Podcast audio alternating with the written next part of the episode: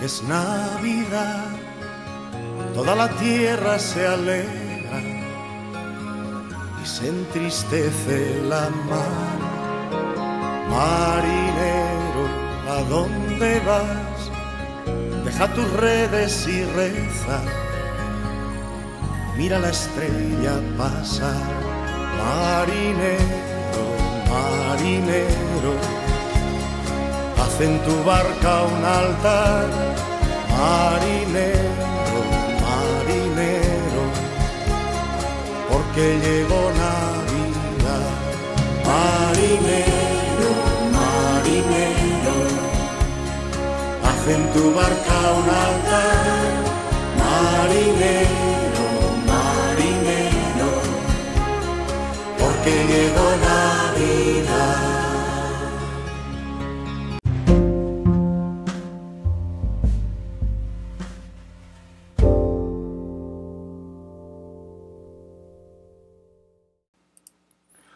Buenas noches a todos. Perdón, perdón por las fallas técnicas.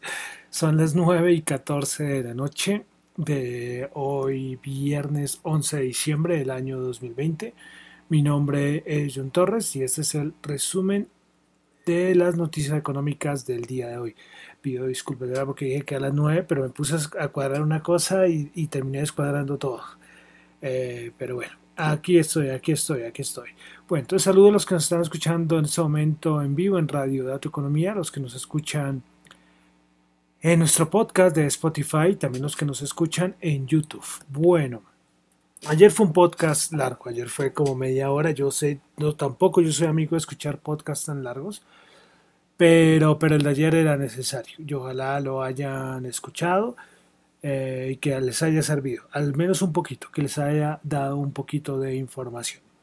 Bueno, entonces vamos a comenzar el día de hoy. Hoy será lógicamente mucho más corto. Bueno, eh, de vacunas, eh, en México acabaron de aprobar la vacuna de Pfizer, ya son como cuatro países. En Estados Unidos ayer dije que la FDA ya había aprobado la vacuna y de cierta manera sí y no. Es que hay una parte científica, son como por comités y un comité ya la aprobó. Entonces lo que dije en parte fue verdadero, pero a la vez fue, fue falso. Porque, lo, como les digo, dije que, que ya había sido totalmente aprobada y no. Entonces vale aclarar esto. Eh, y bueno, todos siguen, todos los países tratan de contratar. Eh, muchas incógnitas eh, por lo de las vacunas. Eh, hay muchos interrogantes porque los efectos secundarios ahí están. Y eso ya lo he tocado. esto va de afán y bueno, ahí, ahí esperaremos a ver con qué, qué más sucede con esto de las vacunas. Pero bueno, vamos a, comenzar ya con las noticias 100% económicas. Aunque el COVID-19 es como el causante de toda esta locura económica de este año. Entonces, por eso es que yo hablo del hablo del, de las vacunas y cuando hay cosas importantes del COVID. Bueno, pero entonces vamos a Europa. Eh, dos cositas. Primero, están desde ayer, que ayer yo les conté, están en la cumbre de esta cumbre europea, cumbre de la Unión Europea. Ayer salieron a decir que entonces ya lo de Polonia y Hungría ya estaba resuelto. Pero entonces ahora el siguiente caso a tratar es asunto del Brexit. Eh, hoy lo dejaron como segundo punto. El primer punto fue que la Unión Europea se comprometió a reducir las emisiones en un 55% para 2030 frente a los niveles de 1990. Esto fue el primer asunto que se trató hoy en la cumbre de la Unión Europea y luego vino con lo del Brexit. Eh, pero de una vez lo unimos con el asunto del Brexit y es que hoy es, hoy es el día que ha sido más pesimista eh, hasta el momento, de las últimas semanas. Porque antes decían, no, que las conversaciones ahí van, que se, están llegando a algún tipo de acuerdo, pero es que hoy nada, hoy sí fue todo negativo. Eh, von der Leyen dijo que las diferencias siguen siendo muy grandes en la gobernanza y la pesca, que ellos se colocan como una, un plazo virtual para el próximo domingo. Eh, dicen que va a ver si hay un, un acuerdo el domingo. y que el Reino Unido es el que debe decidir libremente si acepta nuestros requisitos para seguir accediendo a nuestro mercado único. Pero por parte del Reino Unido tampoco. De, verdad, nadie, nadie positivo respecto a esto del Brexit que se llegue a un acuerdo antes del primero de enero. Morgan Stanley precisamente al respecto eh, vaticina una caída entre el 6 y el 10% para la bolsa británica y entre 10 y 20% para los bancos británicos si hay un Brexit sin acuerdo. Eh, y bueno, así está. De todas maneras, eh, con esta situación, el mismo Morgan Stanley dice que prevé tipos negativos por parte del Banco de, la, de Inglaterra en el 2021 y un aumento de la QE nada positivo. Hoy escuchaba, no me acuerdo quién, del, Reino Unido diciendo, bueno, pero vamos a poder hacer eh, lo que queramos a partir del primero de enero. Eh, bueno, de cierta manera sí, pero hay un montón de cosas, Brexit de este tipo, una salida de este tipo no era la más recomendada. Todos recordemos que es al estilo australiano, no al estilo canadiense. Eh, ya alguna vez yo creo que lo nombré acá, que era según las normas, había unos con Canadá, había unos privilegios, por eso se dice el estilo canadiense, mientras que con Australia sí no. Esto con Australia se siguen unas reglas de, unas reglas de la Organización Mundial de Comercio y ya. Bueno, pero veremos, veremos a ver en qué termina esto, pero el siguiente plazo virtual es el domingo, pero como está, como terminó hoy el día, no se ve para nada que vaya a haber algún avance. Pero bueno, repito, esperar.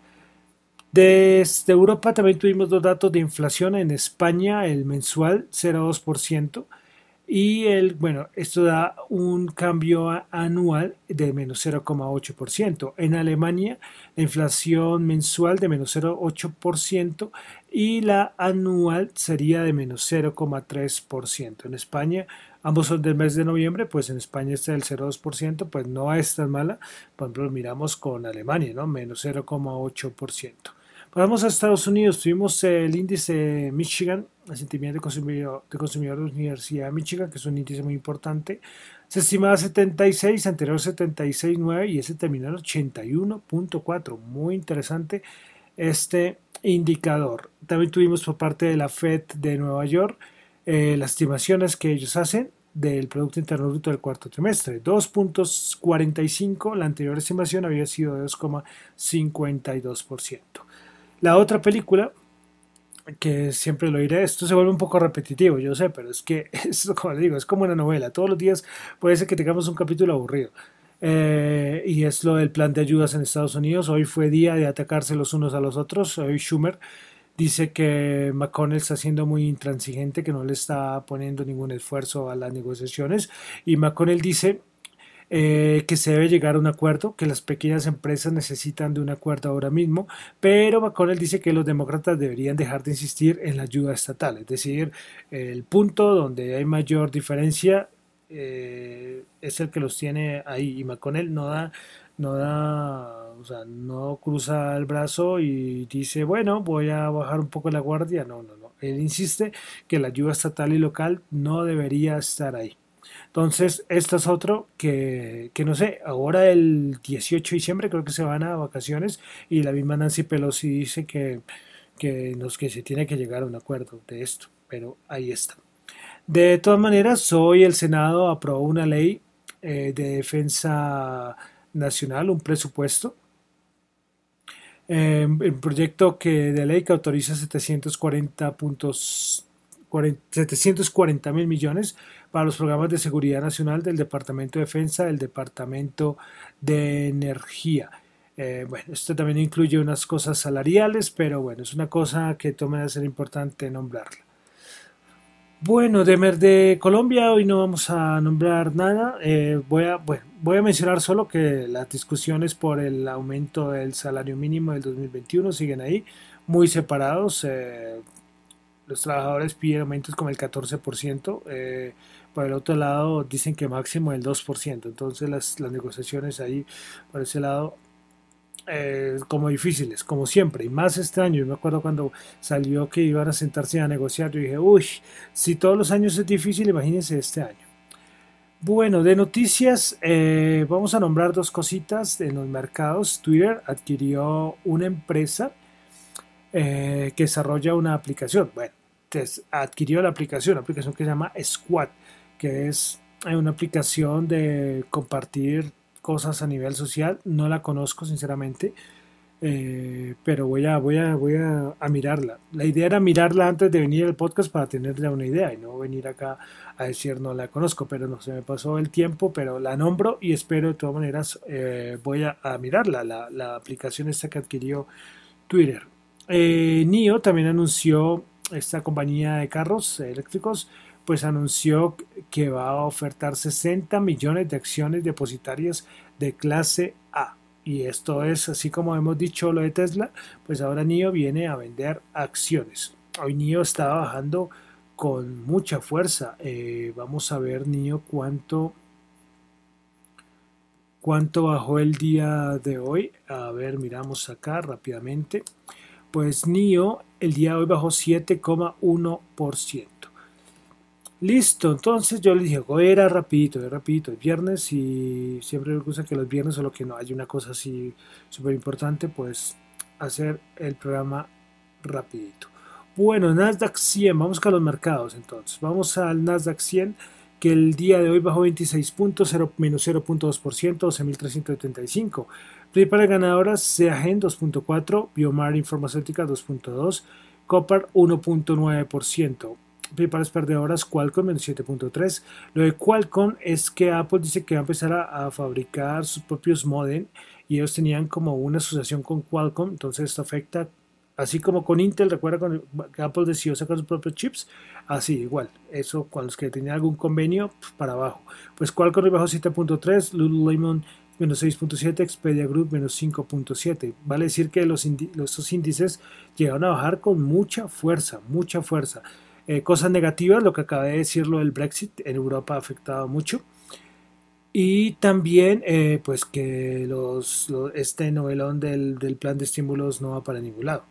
¿sí? Esos son como los dos factores que hay, que hay ahora. Yo lo decía en mi Twitter, ya lo de las vacunas y lo de las elecciones ya en momento, en un, por momento está en segundo plano.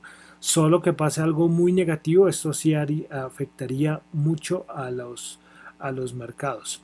Bueno, entonces el SP500 bajó 4.0.1%, bajó y 3.663. Principales ganadoras, Walt Disney Company. Walt Disney ayer presentó unas estimaciones súper positivas respecto a nuevos usuarios.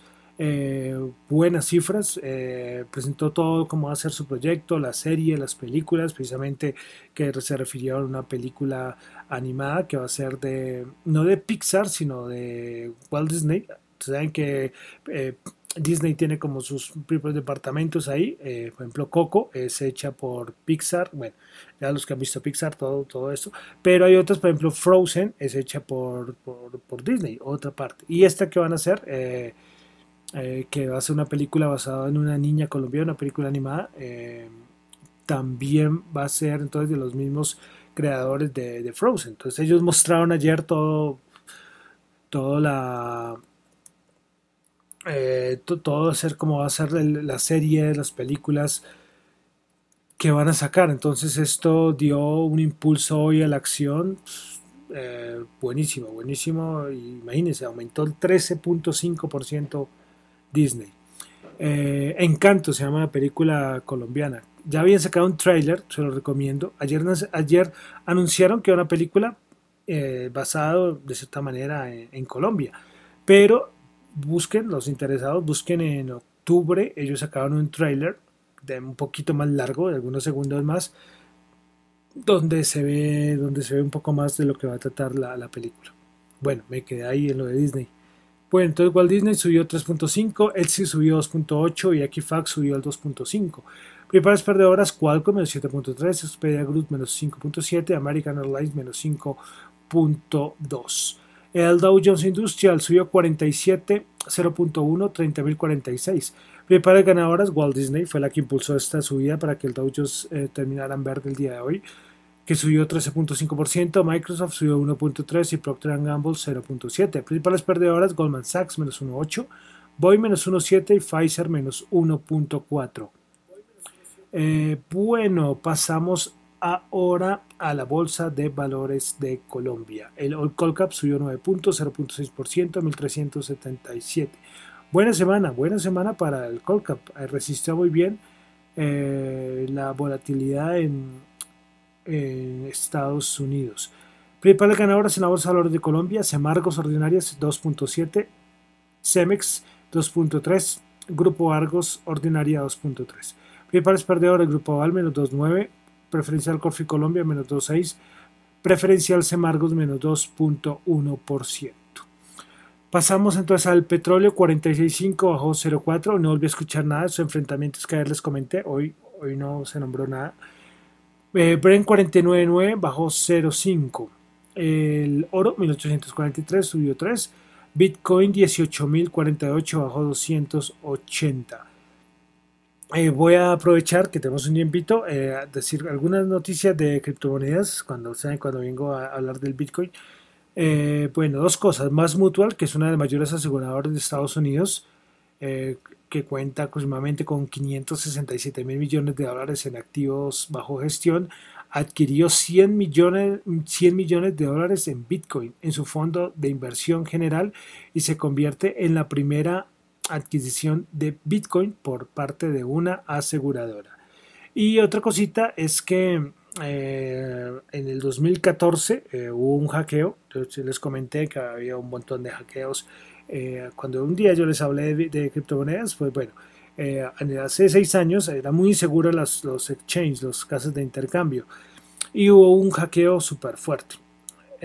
pues, ¿qué pasó? Pues se robaron un, montón de bitcoins. a ver si tengo acá la, el dato exacto del número de Bitcoin. Pero bueno, el asunto fue que se hizo una investigación, eh, una investigación súper agresiva para poder averiguar dónde estaban los Bitcoin. Imagínense que pasaron, pasaron aproximadamente como unos, unos seis años más o menos para poder recuperar los, los Bitcoins. Pues acá los tengo, son 140 mil Bitcoins. Entonces ya los van a devolver a sus usuarios y entonces hay mucho nerviosismo, es porque dice que mucha gente lo que va a salir es a vender. Ya imagínense después de seis años, de pronto algunos lo mantienen, pero algunos saldrán a vender. Eh, porque imagínense, a diferencia del 2014 al 2020 en precio del Bitcoin, es una cosa absurda. No tengo acá el dato, eh, cuánto costaba, eh, a ver si lo miramos acá. ¿Cuánto costaba un Bitcoin en el 2014? el 2014 costaba más o menos mil dólares, imagínense eso. Entonces, eh, que hay, un gran nerviosismo por parte del mercado, porque entonces habrá mucha gente que recibirá estos bitcoins y lo que hará será salir a venderlos. Bueno, ahí dejo la noticia, aprovechando que tenía un poquito de tiempo para hablar sobre criptomonedas, algunas noticias de criptomonedas. Bueno, y para finalizar, tasa representativa del mercado para este fin de semana, 3.433, bajó 15 pesos. Eh, bueno, entonces con esto terminamos por el día de hoy. Espero que la calidad del sonido está bien. Ayer cuando volví a escuchar, eh, ayer tenía un ruidito. Estoy tratando de cuadrarlo, cuadrar mejor la calidad del sonido, tanto para el podcast como para, para los que nos escuchan, nos están escuchando en vivo. Ah, bueno, ayer cometí un error. Es que es muy difícil no cometer errores. Cuando escuché, ayer dije que había, que fue la OPA de Airbnb. No, no, no, fue la IPO. Es que son totalmente diferentes. Pero ayer, por estar hablando así como loco, se me pasó. Entonces, perdón, perdón por las preguntas. Ya he cometido por las, por los, por las preguntas, Dios santo, por los errores. Es que además aquí comenzamos con fuegos artificiales. Me persiguen, me persiguen los benditos fuegos artificiales. Menos mal ya voy a terminar. Eh, sino que decía que ya he cometido, cometo muchos errores y cuando escucho después el, podcast yo, ay Dios mío, hay unos errores tremendos. Pero bueno, entonces terminamos, terminamos rápidamente. Mi nombre es John Torres, eh, me encuentra en Twitter en la cuenta arroba John Chu y en la cuenta arroba Economía. Y no se les olvide que estos son reflexiones, opiniones y análisis personales. Esto no es para nada ninguna recomendación de inversión. Entonces, hasta luego. Muchas gracias.